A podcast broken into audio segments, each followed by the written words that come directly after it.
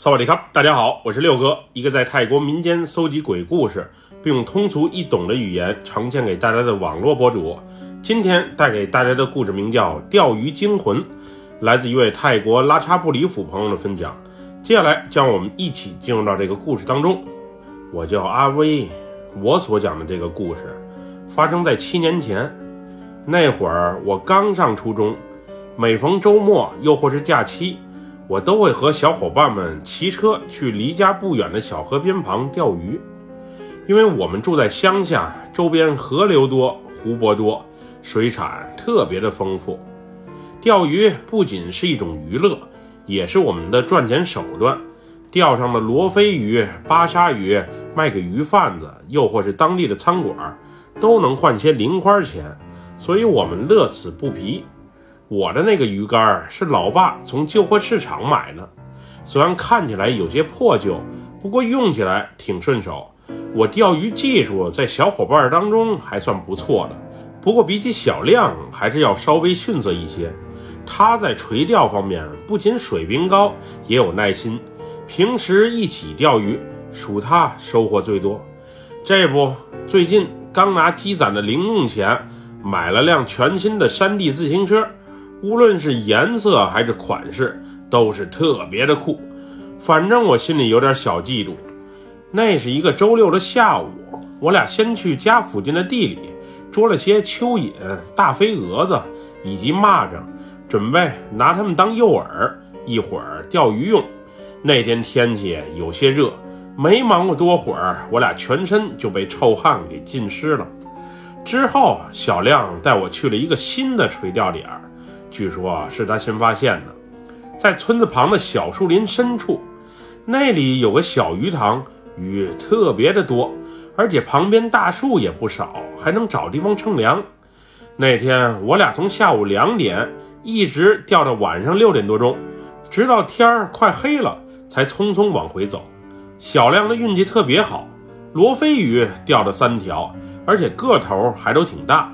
而我却只钓到一条小的，也就将将一斤的样子。当时小亮看见我有些失落，还特意约我明天再过来。我因为还有功课没做完，于是准备明天上午先忙着做作业，下午还是同一个时间再在这个池塘旁见面。今天在这场无形的竞争中输给了小亮，明天我一定要把面子给挣回来。回去之后。小亮就直接把钓上的罗非鱼卖给了乡里的小餐馆，三条一共卖了一百五十泰铢，虽然比市场价要低，不过对我们这些刚上初中的孩子们已经算很多了。我钓上来的这条鱼因为实在太小，人家根本不要，最后被我给拎回了家。当时看着小亮骑着新买的山地车缓缓离去的背影。我心里有种说不出的郁闷和嫉妒。小亮这孩子不光钓鱼厉害，学习也好，而且人也长得帅气，在学校更是特别的受欢迎。不像我干啥啥不行，人家都能骑变速的山地车了，而我还只能骑这辆不知道已经几手的女士自行车，而且还经常掉链子。第二天一早起来。我赶紧打开书包，把作业一项一项的做完。我老爸对我极其严格，玩虽然可以，但是学习上一定不能落下。要是发现我作业没做完就溜出去玩了，那我肯定会被打的。毕竟我不是个自觉的孩子，之所以有这么高的觉悟，完全就是从小被老爸打怕的。那天我吃完午饭之后。就出发前往和小亮约定好的池塘边。我原以为我到的就挺早的了，不过到了之后才发现，小亮的鱼竿已经在池塘旁支好了，但是人却不见了踪影。我把自行车停好后，先把钓鱼的准备工作做好，然后在四周瞅了一圈。奇怪的是，小亮的鱼竿在这儿，但是人却不知道去哪儿了。而且他那新买的山地自行车也没停在附近。当时我想，他可能去村里买零食，又或是有急事儿临时走开了吧。于是自己一个人先钓了起来。那会儿天气特别的热，而且还有些暴晒。我刚钓一会儿就有中暑的感觉。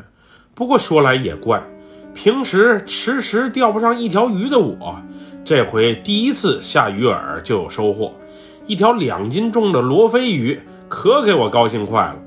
随后在不到一个小时的时间里，我竟钓上了三条鱼。当时我还想，一会儿等小亮来，好好让他瞅瞅。今天我估计是赢定了。大约下午三四点钟的时候，原本晴朗的天空开始阴云密布，刹那间小雨就哗啦啦的下了起来。那会儿裤衩背心出门的我，在凉风嗖嗖刮过的树下，还真有些冷。就在这时，我突然听见。小亮鱼竿那个方向传来动静，我抬头一看，原来是小亮回来了。此时他正摆弄着鱼竿，虽然雨开始越下越大，但是好像他全然不在乎。小亮，你刚才去哪儿了？我都等你半天了。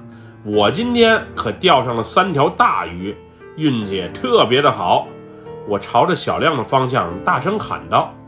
不过奇怪的是，小亮仿佛全然听不到我的呼唤，还是一个人背对着我蹲在地上摆弄着鱼竿。那会儿我能明显看到有鱼在咬动着小亮的鱼饵，不过小亮还是蹲在那里一动不动，也不急着收竿。于是我再次大喊了一声：“小亮，鱼上钩了，你快收竿啊，赶紧，不然鱼都该跑了。”这时，小亮还是没有任何的反应。我觉得奇怪，又怕原本上钩的鱼跑了，于是起身朝着他的方向走了过去。小亮，小亮！就在我离他也就三五米距离的时候，原本蹲在地上的小亮缓缓地转过了头，然后直愣愣地盯着我。这时，我发现此时的小亮。不仅脸色苍白，而且还有些浮肿，并且浑身上下湿漉漉的。随后，小亮冷冷地说了一句：“阿威，你不用管我，回到你位置上就好。我的鱼我会自己管的。”我原本想过去帮他忙，不过看他很介意的样子，我就悻悻而归了。当时我想，小亮可能是记得我今天钓的鱼比他多吧。全身湿漉漉的，刚才肯定是被大雨淋着了。不过他那苍白且浮肿的面庞，看着又让人感觉有点不对劲儿。于是我忍不住又追问了一句：“小亮，你还好吧？你身上那么湿，可别着凉了。”这时，只听小亮缓缓地回复道：“我没事儿，不用担心我，能再看见你，真好。”你这是啥意思？咱俩不是天天都能见面吗？你作业做了没有？明儿早咱上学一起走。不了，你多保重。我希望你以后好好的，祝你好运。你不用祝我了，我今天就听好运。你看，这不又有鱼上钩了吗？这时又有一条大鱼上钩了。我忙着收竿，这鱼力气特别的大。最后与我斗智斗勇了好几个回合，才被我拿下。说来也怪，这条鱼被我钓上来的时候，原本阴云密布的天空也放了晴，之后粉红色的晚霞铺满了半个天空。不过，在我把这条新钓上来的鱼放在网兜中的时候，我突然发现，之前钓上来的鱼怎么全死了？按理说不应该呀。不至于刚钓上来没多久就断气儿了呀！这鱼要是死了，一会儿还能不能卖出去都是个问题。小亮，你快来看看，我这鱼咋都死了呢？这时我发现刚才还与我聊天并祝我好运的小亮，此时却突然不见了踪影。今天真是怪，他一会儿出现，一会儿不知道去哪儿。往日的耐心和定力。去哪儿了？他平时常教我钓鱼，切不可三心二意。没想到今天他一而再、再而三的玩消失。估计是鱼钓的没我多，输不起了吧。那天也不知道为什么，我的运气超好，只要下钩就基本都有收获。一直到太阳快下山了，我才隐约看见小亮又回到了自己的鱼竿前。我刚要打招呼，话还没说出口，小亮却先开口了：“阿威，帮我告诉拉达老师，我平时喜欢捉弄他，实在对不起。我其实是喜欢他，所以常在他的课堂上捣乱呢。我绝对没有任何的恶意。”另外，转告我老爸，我上周从阿奇那里借了五十泰铢，还没还，回头让我爸帮着把钱还上。小亮突然蹦出这么一句，让我感到有些意外，于是追问道：“明天不就上学了吗？你咋不自己和他们说，还让我转告？你不会今天没钓上鱼来，想不开做傻事儿吧？”要不我送你两条鱼，让你开心开心。这次小亮静静地蹲在池塘边的鱼竿旁，没有再说话。那会儿我想，今天也真是怪了。小亮不仅一条鱼都没钓上来，还时不时的玩消失。平时虽然也是各钓各的，不过累了的时候啊，大家也凑在一起聊会儿天儿。可是今天他不仅时不时的玩消失。而且刻意与我保持着距离，真是太奇怪了。原本天儿都黑了，按照以往也该回家了。不过我看小亮还在那里钓鱼，估计是钓不上鱼不罢休。而我这边今天运气又出奇的好，索性就多待会儿吧。反正我走之前也在家里留了小纸条，告诉爸妈我俩一起去钓鱼了，应该不会有啥事儿的。那天说来也怪，当夜幕降临，村里的流浪狗啊溜达到我俩身边的时候，还会惊恐的嚎叫，反正挺烦人的。当时我怕他们惊着鱼，还特意拿石头砸向那些乱叫的流浪狗。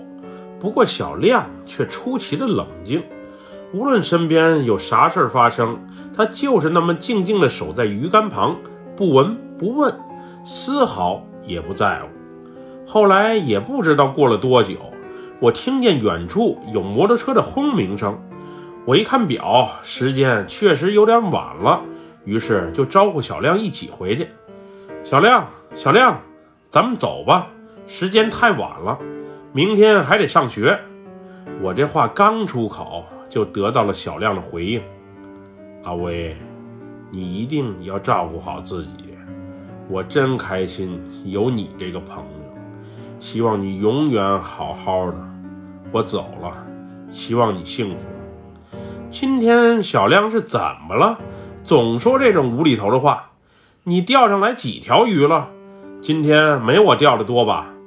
我还没炫耀完，就听见老爸在大声呼喊着我的名字：“阿威，阿威，都多晚了，你还在这里钓鱼？快和我回家！出事儿，出大事儿了！”这时，我看见骑摩托车过来的不是别人，正是老爸。他拿个手电筒往我这个方向晃着，看样子还特别的焦急。老爸，我也正准备收拾东西回家呢。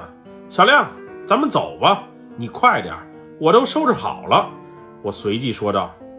一听我提到小亮，这时的老爸瞬间露出惊恐的表情，并磕磕巴巴地问道：“小亮？”也在这儿，你你你们学校的那个？对呀，还能是哪个小亮？就是那个昨天我和你提到买了辆新山地车的小亮。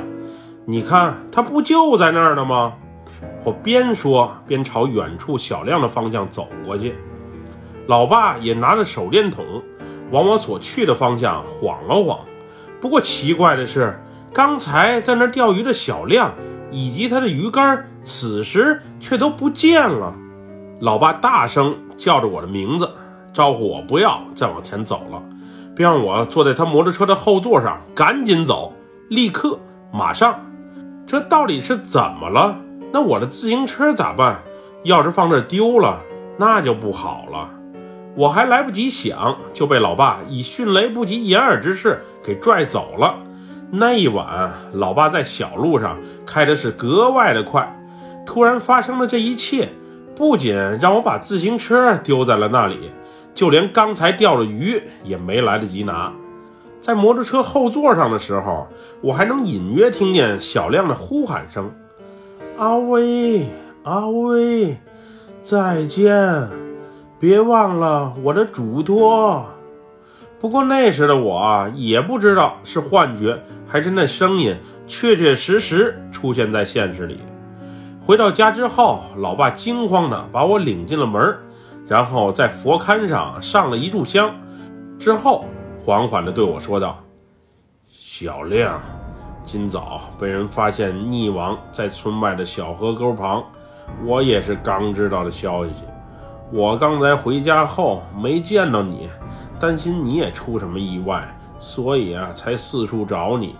幸亏昨晚聊天的时候你提到过这里，所以啊，我才特意过来瞅瞅。没想到你还真在，真是谢天谢地。你以后啊，别再去钓鱼了，尤其是雨天后，到时掉水里再没人救，和小亮一样溺水身亡，那多让家人伤心呀，老爸。你说小亮死了？不可能吧！我刚才还和他一起钓鱼来着。你明天上学就知道了。早点睡吧，以后钓鱼就别去了。零花钱不够用，你直接告诉老爸就好。当时半信半疑的我，因为钓了一下午鱼，确实挺累。后来就按照老爸的吩咐上床睡觉了。说来也怪，在梦里我又梦见了小亮。他告诉我，千万不要忘记他的那些嘱咐，并且我之前从他那儿借的漫画书也不用还了，算是送我了。那会儿我问他，他是真的走了，还是逗我玩呢？在梦里，小亮什么都没说，只是略带悲伤的冲我笑了笑，随后就消失不见了。第二天上学的时候，我最终确认了小亮不幸溺亡的消息。这一切来的实在是太突然了。小亮前天晚上就溺亡了，昨天早上才被发现。那昨天和我一起钓鱼的又是谁？时间过去了大约一个星期后，我才得知，小亮的溺亡不仅仅是一起简单的事故，而是一起有预谋的伤害案件。村里的几个坏孩子惦记小亮新买的自行车有一段时间了。那晚我俩刚钓完鱼，分别后，他们见到落了单的小亮，强行索要自行车。当时小亮不给，于是连人带车被带到村外的小树林里啊，收拾一番。最后因为小亮还了手，还还了嘴，恼羞成怒的坏孩子们把小亮的脑袋浸到水里，好好的教训了一顿。原本就想简单的吓唬一下，没想到尺度没把握好。最终出了人命，闹事的几个坏孩子后来都被抓到了，不过因为年龄不够，也就是被送到教管所，没被判重刑。